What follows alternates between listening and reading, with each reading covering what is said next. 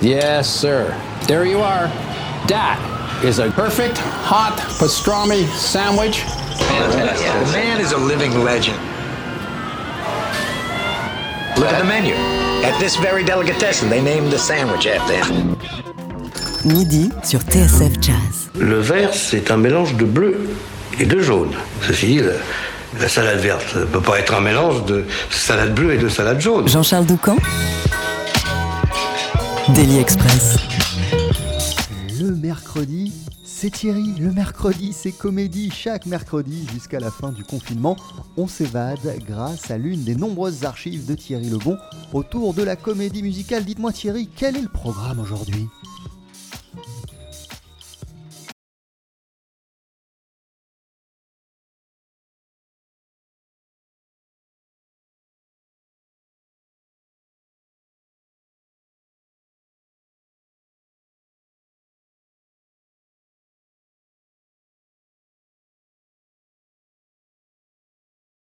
Et le destin d'un homme hors du commun au programme cette semaine, Jean-Charles. Le jazz lui doit beaucoup. Les chansons qu'il a composées, paroles et musique pour des comédies musicales sont devenues des standards de jazz.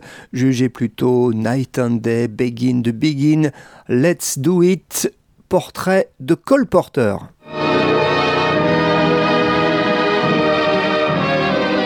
Pour moi, Cole Porter est définitivement lié avec Ella Fitzgerald qui n'a probablement jamais rencontré. Bien sûr, j'ai chanté I Love Paris, Night and Day. C'est un homme qui a une écriture pour la voix qui est juste magnifique. Be a clown, be a clown, oh the world loves a clown. Cole Porter, euh, étrangement, a écrit la dernière comédie musicale de Fred Astaire à Broadway. Je pense que My Heart Belongs to Daddy, c'est un phénomène à cause de Marilyn. Émission spéciale Cole Porter.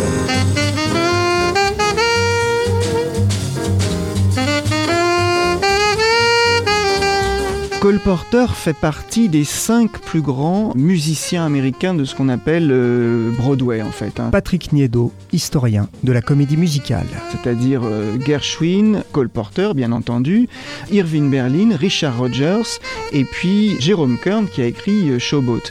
Donc il fait partie de ces cinq-là. Cole Porter était euh, d'abord un entertainer, David Charlabel, chef d'orchestre. C'est-à-dire il aimait euh, amuser les gens. Et il était capable d'amuser au niveau musical et au niveau des paroles et au niveau des blagues et des petits gags. C'était sa passion. Je dirais que la qualité de la musique de Cole Porter, les deux qualités sont charmants et romantiques, avec du cœur. Il avait tous ces deux côtés. La musique de Cole Porter, c'est vraiment la fausse facilité. Le journaliste Alain Rioux. C'est le contraire, on a l'impression quand on les entend d'un jeune homme qui écrit un peu distraitement, il y a toujours ce côté euh, gommer l'effort, effacer l'effort, alors qu'il écrit un peu distraitement sur un coin de son piano, entre un bon whisky et puis avant d'aller sortir, avant d'aller danser avec une jolie fille. Et en fait, c'est euh, du travail. Cole Porter a eu une éducation par ses parents de musicien. Patrick Niedo, quand il était tout enfant, euh, il était considéré comme le fils prodigue de la maison. Il a euh, tout d'abord euh, appris le piano et le violon. Cole Porter était très proche de sa maman et il écrivait des petits spectacles pour sa maman. Et ça a commencé comme ça. Et quand il arrive à Yale tout d'abord pendant 4 ans, puis à Harvard, puisqu'il a fait et Yale et Harvard, il amuse ses camarades avec ses chansons. Il écrit par exemple les hymnes de l'équipe de football. Les hymnes de Yale et de Harvard de nos jours encore sont de Cole Porter.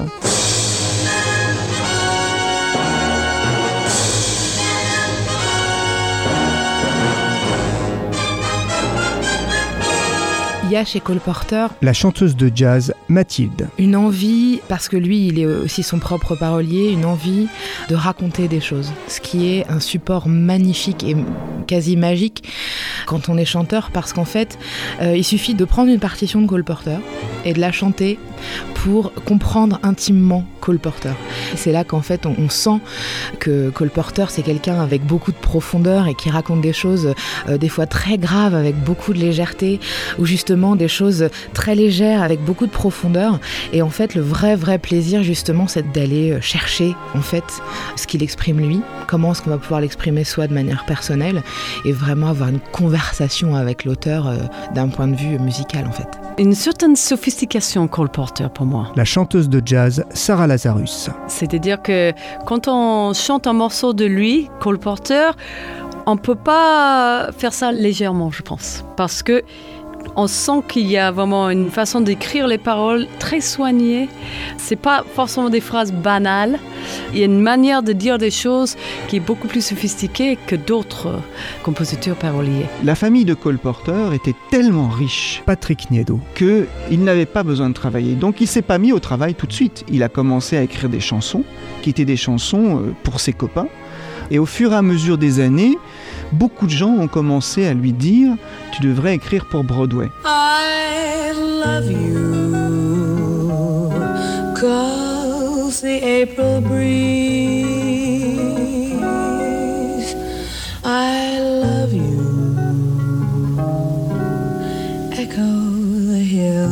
Je pense que ce qui est magique chez Cole Porter et dans le fait que tout le monde retienne ses chansons, c'est parce qu'en fait, la mélodie suit le sens de la chanson. Mathilde. Pourtant, ce qui est incroyable, c'est que les mélodies de Cole Porter, justement, sont pas spécialement évidentes en fait. Ça sonne très facile et en fait, quand on se penche dessus, c'est pas forcément des mélodies évidentes, ni même à retenir. Si on enlève le texte, par exemple, et qu'on aborde juste la mélodie, des fois, c'est très très dur de se l'approprier ou même de la chanter parce qu'en fait, la mélodie elle sert le sens. Cole Porter, c'est au moins pendant toute une partie de sa vie, un très grand dandy. Patrick Niedo. Et quelqu'un qui était toujours extrêmement bien habillé, quelqu'un qui portait des cravates, des costumes à queue de pie, qui vivait en fait une vie de nabab et qui aimait non pas montrer qu'il avait de l'argent, puisqu'il avait de l'argent, il aimait juste très très bien s'habiller. Et dès sa plus tendre enfance, puisque c'est sa mère en fait qui, dès qu'il était tout petit, sa mère a commencé à, la, à très très bien l'habiller. Et il a gardé ça toute sa vie. Cole Porter n'allait jamais en répétition euh, débraillé, euh, avec une chemise à moitié ouverte, etc. C'était toujours habillé euh, à quatre épingles. C'était un grand dandy en fait, Cole Porter. Cole Porter, c'est une sophistication. Miranda Crispin, directrice artistique d'une troupe de comédie musicale. Il y a dans ses paroles, il y a beaucoup de références culturelles, littéraires, qui exigent un certain niveau d'éducation pour pouvoir y accéder ou apprécier. Par exemple, il y a You're the Top. You're the top. You're the Colosseum. You're the top. Dun, dun, dun. You're the Louvre Museum. Donc, euh, il s'adresse à quelqu'un, il veut lui dire euh, T'es le meilleur. Et il dit T'es le meilleur, t'es. Mais il ne sait pas quoi dire. Donc, il dit T'es comme euh, le Colosseum. T'es le meilleur, t'es comme le Louvre. T'es comme une mélodie écrite par Strauss. T'es comme un sonnet de Shakespeare. T'es comme Mickey Mouse. Ce qui fait référence à son entourage, bien aisé d'un certain milieu, qui a l'opportunité de voyager, ce qui n'est pas le cas pour l'américain moyen. Chez Cole Porter, l'écriture des textes, elle est primordiale parce qu'effectivement, Isabelle Georges. Il y a beaucoup, beaucoup de finesse dans son écriture. Il y a, quand je pense à Easy to Love, par exemple, c'est euh, le choix des sonorités aussi. C'est alors évidemment, les mots ont un sens incroyable, c'est-à-dire que c'est du texte, c'est de la poésie, on enlève la musique, les mots tiennent debout tout seuls, ça c'est très très fort. Quand on voit la précision avec laquelle il choisit la sonorité et le mot, et l'accord qui va en dessous. C'est de la dentelle, c'est du grand art. C'est aussi ce qui fait, je pense, que c'est euh, un des compositeurs qui a le plus inspiré tous les jazzman.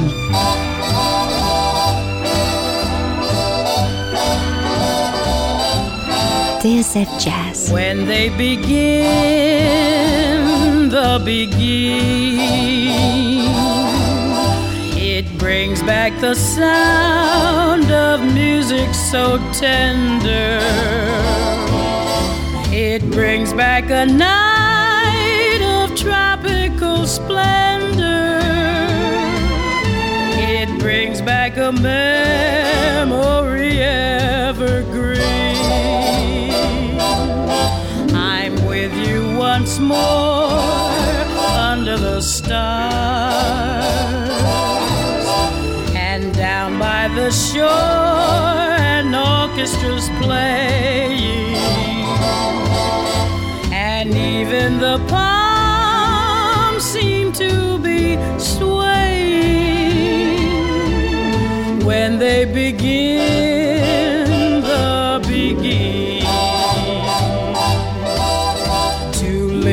again. Is past all endeavor except when that tune clutches my heart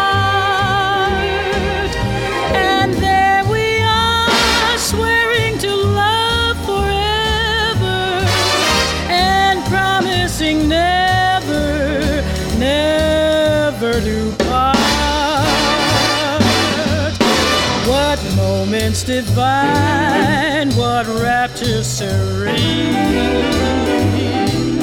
till clouds came along to disperse the joys we had tasted and now when I hear people curse the chance that was wasted, I know but too well what they mean.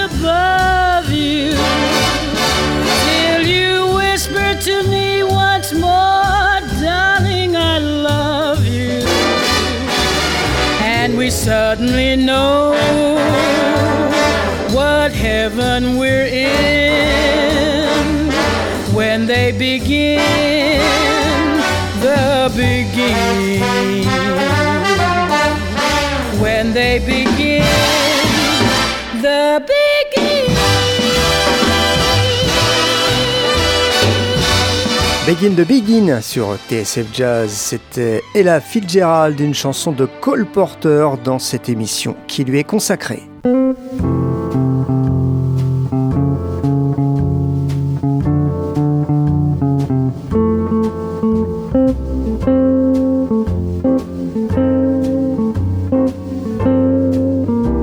Bien sûr, j'ai chanté I Love Paris, Night and Day. La chanteuse de jazz Ce qui est fascinant en fait avec les années euh, 40 dans la musique américaine, c'est que d'un côté tu avais le vaudeville, bah, un peu plus ça là, c'est un peu plus euh, frontal dans les paroles. De l'autre côté, tu avais des gens plus classes qui faisaient des spectacles à Broadway, ces méga productions, et puis ces morceaux qui se trouvaient après dans les films, qui étaient chantés par des grandes artistes euh, que tu voyais Lina Horne ou euh, Judy Garland ou des gens comme ça. Et après, il y avait les musiciens qui jouaient pour ces bandes sonores de ces grands films et ces, ces productions de Broadway. Bah, une fois qu'ils avaient fini de bosser pour les grands studios, une fois qu'ils avaient fini de jouer sur Broadway et qu'ils faisaient leur petit gig à eux, bah, ils reprenaient ces chansons et ils les changeaient. Et c'est là où euh, je pense qu'il y a eu le vrai changement, euh, ce vrai métamorphose en classique de jazz. C'est parce que les mecs qui le jouaient euh, pour Broadway ou pour les studios, c'était quasiment que des jazzman. Il y a pas mal de chansons en fait. On pense que c'est des standards qui ont été écrits comme ça, mais souvent ils ont été écrits pour des comédies musicales. Je pense qu'en tant que chanteur aussi, c'est un homme qui a une écriture pour la voix qui est juste magnifique. Isabelle Georges. Parce que le fait qu'il écrive aussi les mots et la musique, ça donne que justement dans le choix des sonorités, c'est juste un pied pas possible pour un chanteur Il y a parfois des auteurs qui mettent des syllabes à des notes qui sont difficiles à chanter, tout d'un coup on se dit Oh, ça coince ou quoi. Cole Porter, ça coule de source. On a l'impression qu'il sait exactement ce qui va faire que à cet endroit-là, ça résonne de manière extraordinaire parce qu'il a choisi un I ou un O et que la note choisie est, est magnifique. Et du coup, je trouve que c'est aussi pour ça qu'il est tellement chanté. Le pied avec lui, c'est de respecter exactement ce qu'il a écrit, ce qu'il a pensé, et après d'essayer de fouiller comment est-ce que ça peut euh, évoluer. Mais on s'aperçoit qu'il a vraiment justement laissé le champ libre à ça. Moi qui ai beaucoup accompagné euh, à d'autres époques euh, les Américains de passage, comme on les appelait, Le contrebassiste de jazz Patrice Caratini. que ce soit au Chagui Pêche ailleurs, ou- enfin dans les boîtes de Paris des années 70, euh, 80. Le standard, eux, ils ont l'histoire dans la tête. Ils ont le texte dans la tête, que nous, on l'a moins parce qu'il est américain et qu'on y pense moins, mais euh, ils s'en servent. Il y en a qui te le disent. Tu peux pas jouer ça si tu connais pas les paroles. C'est pas aberrant comme idée. C'est-à-dire que quand on est accompagnateur, le type qui joue du piano, la batterie, la basse, euh, bon, ce sont les, la guitare, donc les accompagnateurs traditionnels de solistes qui vont jouer des standards. On a, nous, une structure dans la tête, un truc, mais en fait, on joue mieux si on connaît et la mélodie, et les interprétations, et le texte. La plupart des grands musiciens disent ça, ouais. Peux pas jouer ça si tu connais pas l'histoire. Cole Porter écrivait des chansons, Patrick Niedo, assis à son piano, en trouvant en général le titre de la chanson d'abord, et autour du titre, il se mettait au piano, faisait quelques notes et jouait le titre avec des notes de musique. Et c'est à partir de ce titre, très souvent, qu'il trouvait la mélodie de ses chansons. Et il continuait sur évidemment les refrains et puis les couplets. Et c'est comme ça qu'il composait ses chansons. En ce qui concerne Broadway, il livrait ses chansons au metteur en scène et éventuellement au librettiste, puisqu'il était juste musicien et écrivait les paroles de ses chansons. On appelle ça un lyriciste. Lui avait fini son travail et s'en allait. Il n'était absolument pas inclus dans le montage de la comédie musicale. night and day. Are the one,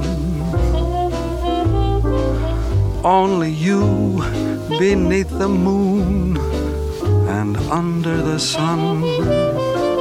La raison pour laquelle on oublie des fois que ces standards viennent de comédie musicale, Sarah Lazarus. c'est que beaucoup de jazzmen, ils omettent une partie de ces morceaux qui s'appelle le verse.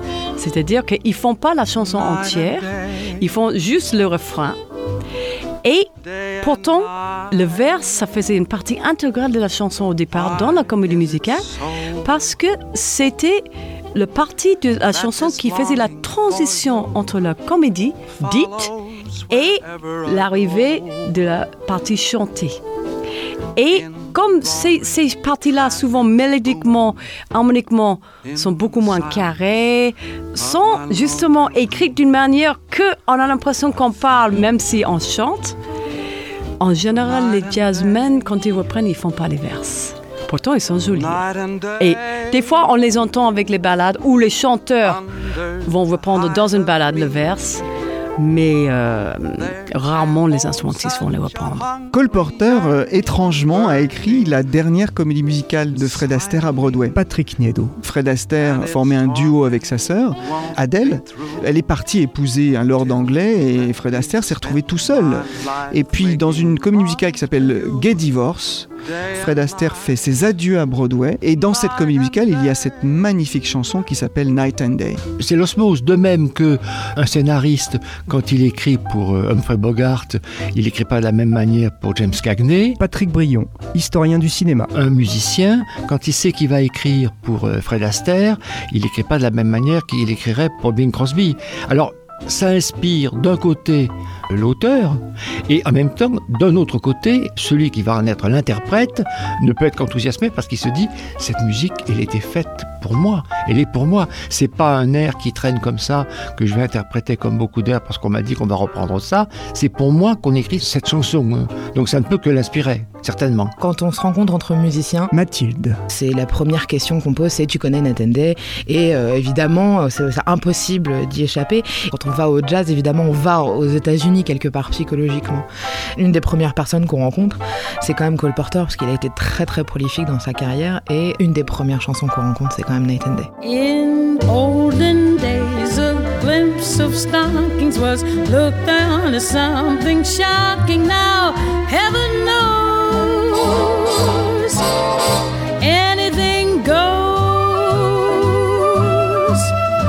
Pour moi, Cole Porter est définitivement lié avec Ella Fitzgerald, qui n'a probablement jamais rencontré. Alain Rioux. Mais euh, une de mes passions de jeunesse, ça a été les deux 30 cm qu'elle a consacré aux plus belles chansons d'ailleurs de Cole Porter, qui est un- une merveille de swing, et puis de diction. Ça paraît curieux, mais avec Ella Fitzgerald, on comprend les paroles. Même sans être un très bon euh, angliciste, on comprend toutes les paroles et elles sont aussi fines spirituelles et euh, poétiques, directement poétiques. On a, c'est très très difficile de mieux parler d'amour que Cole Porter. Je pense qu'Ella a contribué beaucoup à le renommée dans le jazz de Cole Porter. Sarah Lazarus. Parce qu'elle a fait beaucoup de chansons qui étaient peut-être moins connues ou moins jouées par les jazzmen. Et le fait qu'elle les fait, ça les fait revivre et ça a donné envie, je pense, je suis sûre, aux autres artistes de jazz de reprendre ces morceaux-là. Grâce à Ella, moi je peux dire personnellement, c'est là où j'ai appris beaucoup de chansons de Cole Porter. Bon, euh, évidemment, c'est là, elle est extraordinaire, elle a une fa- façon de voir les choses, et puis de, par moments de réinterpréter la mélodie qui est somptueuse. Isabelle Georges. Mais en même temps aussi, parfois elle respecte, mais elle accroche presse qui a été écrit par Cole Porter pour se permettre après de faire des digressions, et ça c'est sublime. Et la Fitzgerald, elle peut tout chanter. De toute façon, on sait que ça marchera toujours. euh, Il y a des choses comme ça. Le contrebassiste de jazz Patrice Caratini. Après, quand on rentre dans la musique instrumentale, c'est différent parce que les instrumentistes, ils s'emparent euh, de parties du discours pour en faire autre chose. Et moi, je me suis amusé sur euh, What This Thing Called Love, à faire un, un montage orchestral. J'ai regardé tous les détournements de What This Thing Called Love qui existaient. Bon, alors, euh, il y en a une trentaine. Donc des musiciens qui ont pris euh, la construction de la chanson, un bout de la mélodie. euh, donc il y a une version Coltrane, une version Mingus, une version... Il y en a plein. Il y en a plein. Parker, évidemment. Où ils ont fait des paraphrases de thèmes, qui étaient en gros une improvisation sur What This Thing Called Love qui devient le thème. Voilà, laquelle improvisation est prise par un autre qui va en faire autre chose avec. Et là, on, on peut aller du cœur de la chanson à une extrême qu'on connaît pas et qui sera très très éloignée.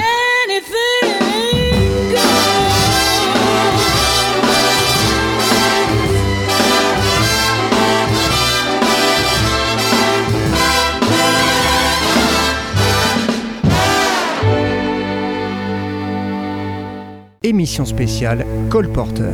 Like the beat, beat, beat of the tum tum when the jungle shadows fall. Like the tick, tick, tock of the stately clock as it stands against the wall.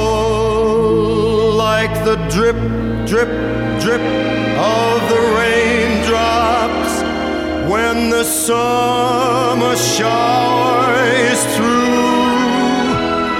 So a voice within me keeps repeating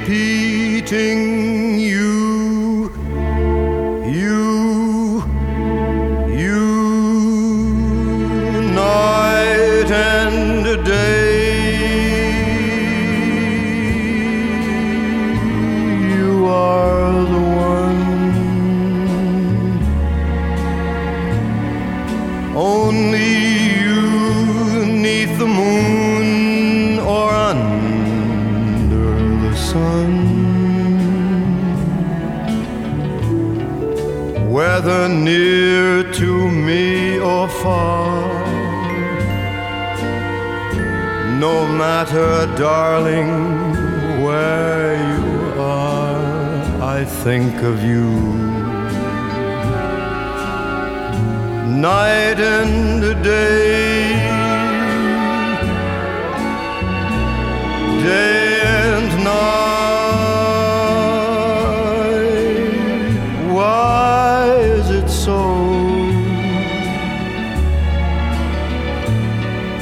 that this longing for you follows wherever I go?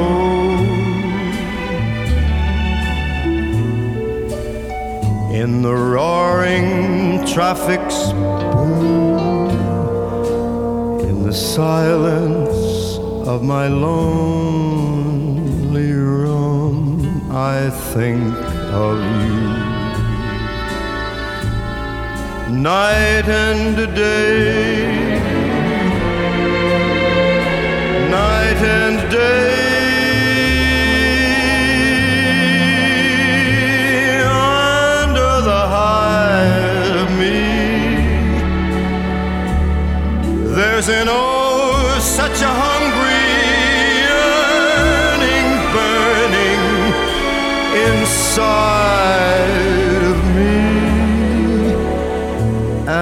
Its torment won't be through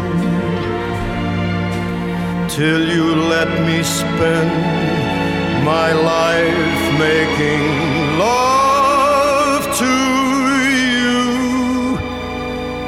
Day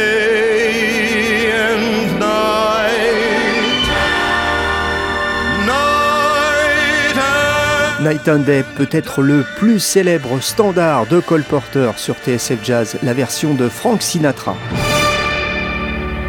Émission spéciale Cole Porter. You're the tab. You're the Coliseum. You're the top. You're the art museum. Cole Porter a toujours été sulfureux. Toujours. Patrick Niedo, historien de la comédie musicale. Et en fait, il a écrit des chansons très souvent qui n'étaient pas entendues à la radio, que la radio ne voulait absolument pas passer parce que c'était, comme on dit en anglais, kinky, c'est-à-dire euh, un petit peu limite sexuellement. Il y avait des chansons en effet à double sens quelquefois.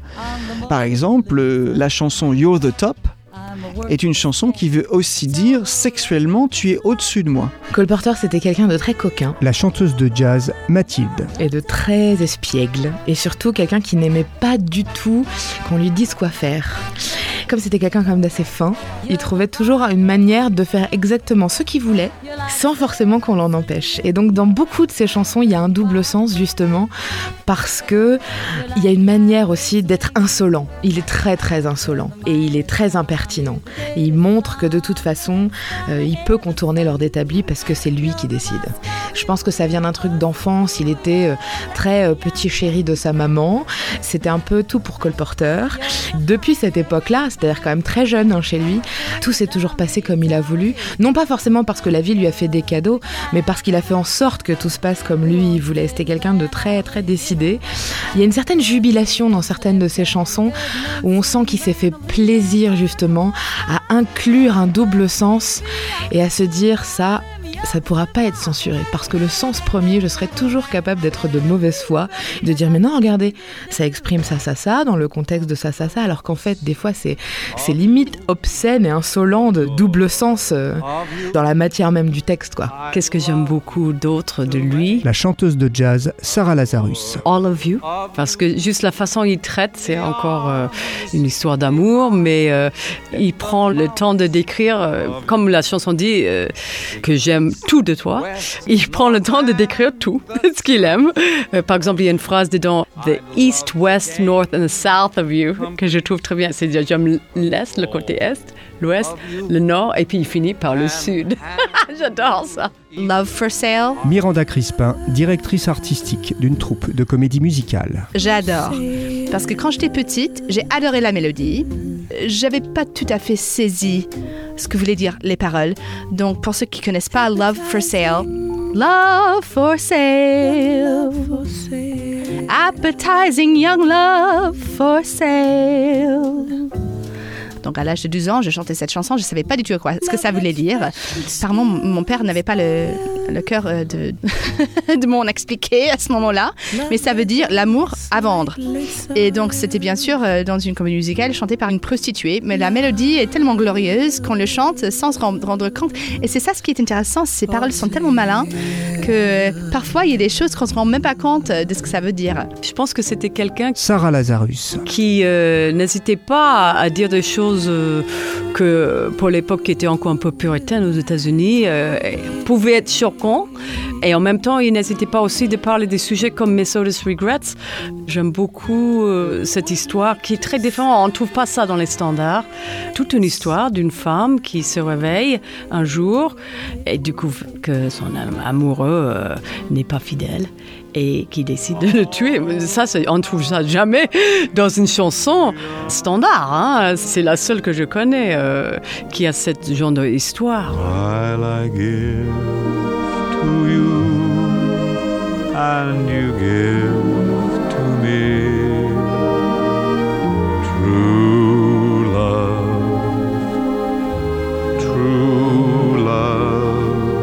C'est vrai qu'il avait une propension à écrire des très belles mélodies quand il était malheureux amoureusement. Patrick Niedo. Il se mettait au piano et il déversait son mal-être, le fait que quelqu'un venait de lui dire non ou quelqu'un venait de le quitter.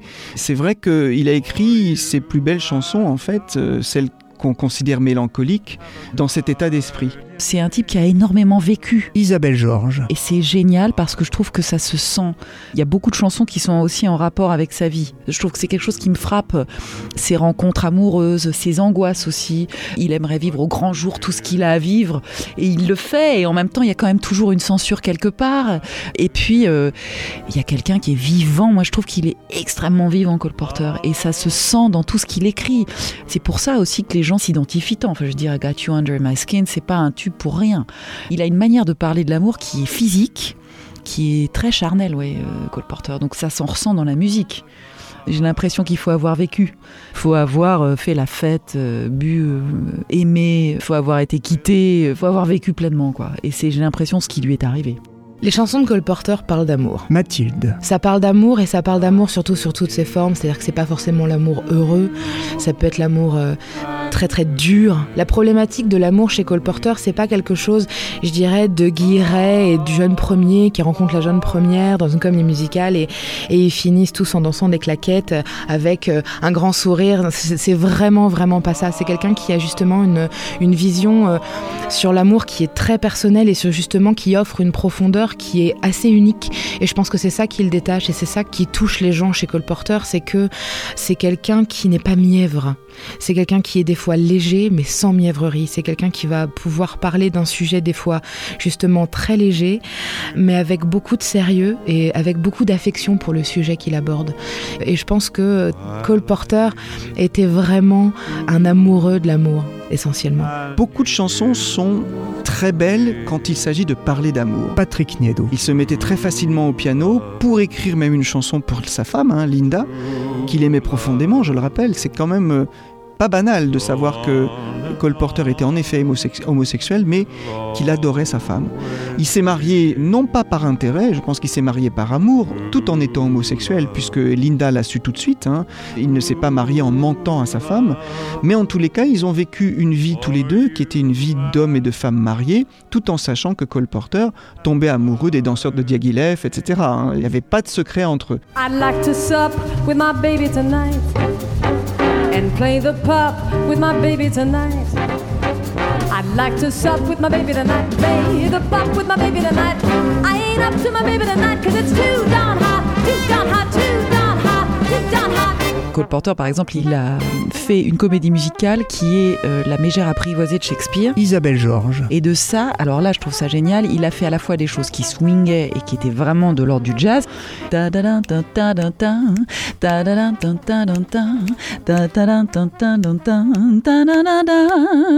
c'est aussi dans Kiss Me Kate. Et puis des choses qui sont totalement lyriques. Je pense à. Puis euh, il y a euh, beaucoup d'humour parce qu'il y a Hate Man qui est complètement écrite. Je déteste les hommes, qui est drôlissime, qui est fait par justement la mégère apprivoisée. On a l'impression qu'il s'est régalé à tous les niveaux. Euh, Il a écrit Brush Up Your Shakespeare, qui est une espèce de spoof, comme disent les Américains, de gag sur euh, Shakespeare, qui est génial. Il a énormément d'humour quoi dans sa musique. Il y a une richesse harmonique. C'est richissime, Cole Porter. Anything Goes, on le remonte très souvent, Patrick Niedo, parce que on a un numéro de claquette absolument extraordinaire, qui dure 8 minutes quand même. hein. Donc euh, quand on veut monter une comédie musicale et qu'on a suffisamment d'argent et qu'on veut montrer un très beau numéro de chorus avec des claquettes, on monte Anything Goes parce que ça fait partie des grands, grands numéros à la Broadway de claquettes. Et sur scène, alors Anything Goes, c'est c'est juste somptueux, quoi. C'est vraiment. euh, Isabelle Georges. C'est euh, visionnaire aussi parce que ça parle d'une époque où tout est en train de se casser la figure et c'est assez étonnant d'ailleurs. Je crois qu'il y a eu un revival à New York il n'y a pas longtemps et je trouve ça complètement euh, logique puisqu'on vit une période de crise et que bah, c'est une comédie musicale qui parle de la crise.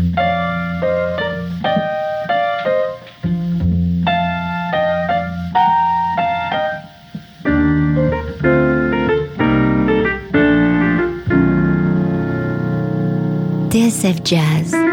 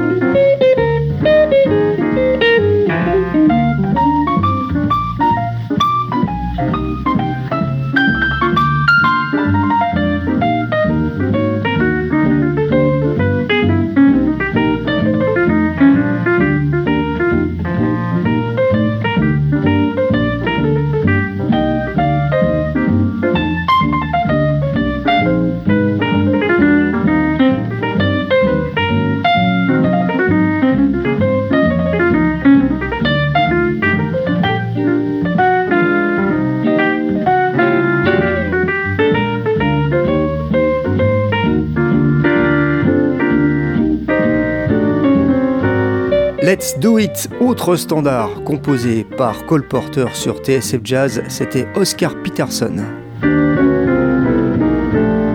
Émission spéciale Cole Porter.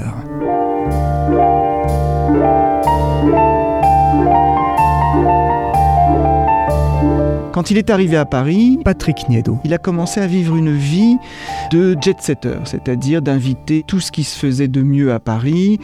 Il louait euh, l'Orient Express pour emmener tous ses amis, les huit wagons de l'Orient Express, emmener toutes les malles de ses amis, se retrouver dans un immense palais euh, vénitien. Euh, Il avait une Rolls-Royce, il habitait rue Mossieu dans le 7e arrondissement, un, hôtel particulier.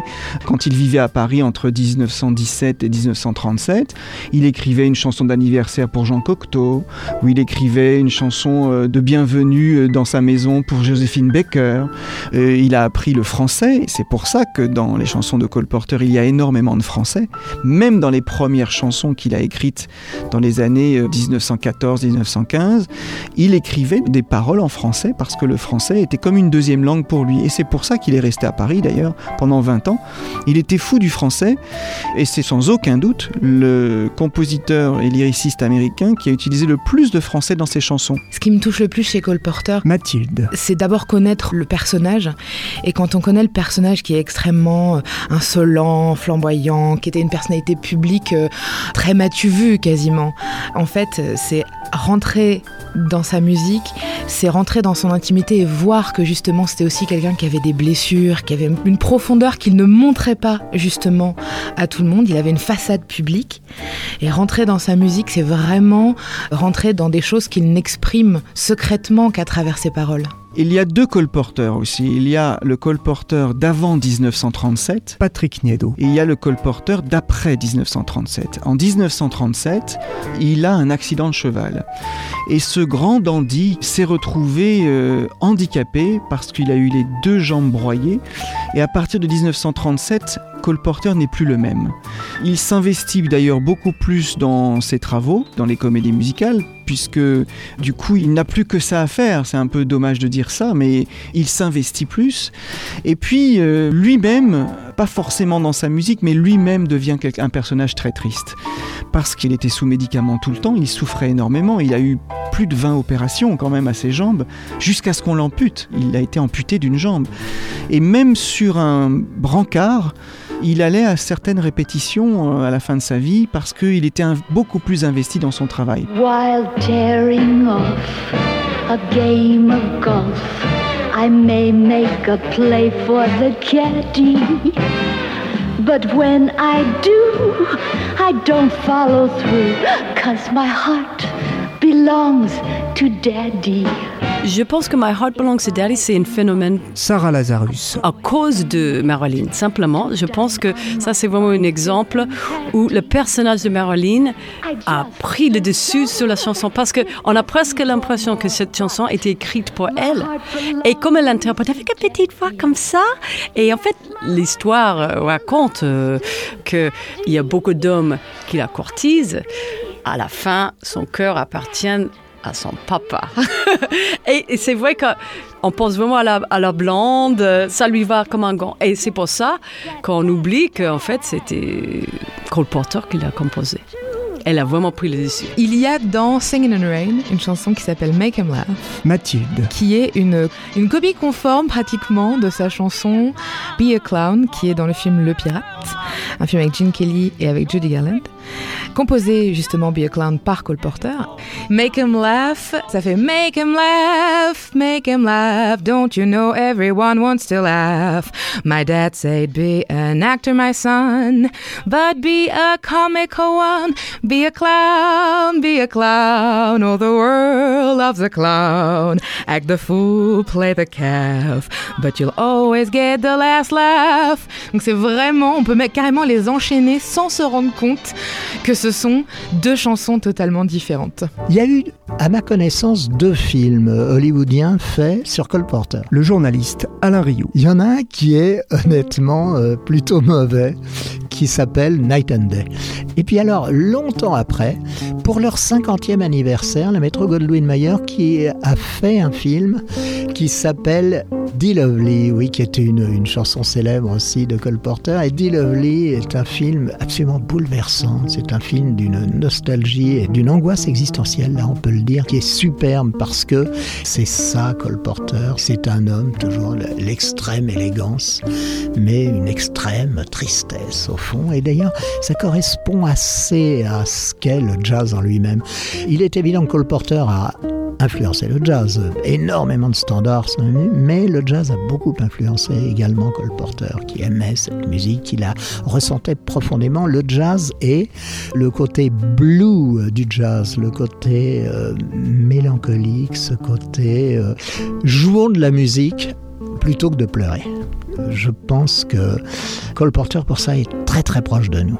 Il est resté très proche de nous.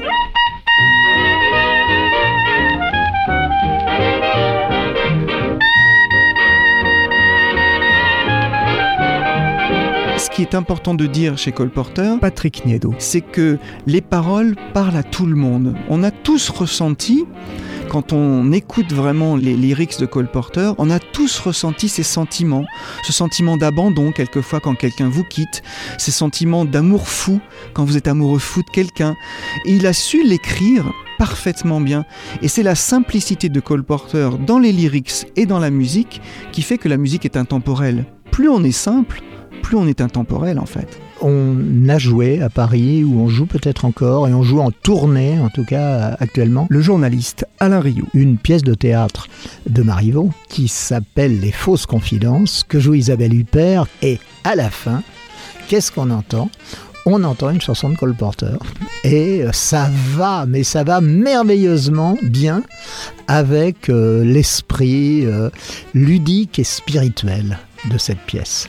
C'est la finesse, on ne peut pas faire plus fin que Cole Porter.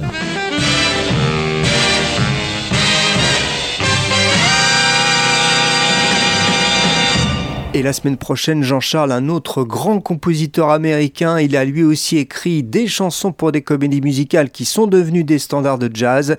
Chick to Chick, Putin on the Ritz ou encore White Christmas. Nous parlerons d'Irving Berlin avec dans cette rediffusion un témoignage exceptionnel, celui d'une de ses filles qui vit à Paris, Linda Emmett.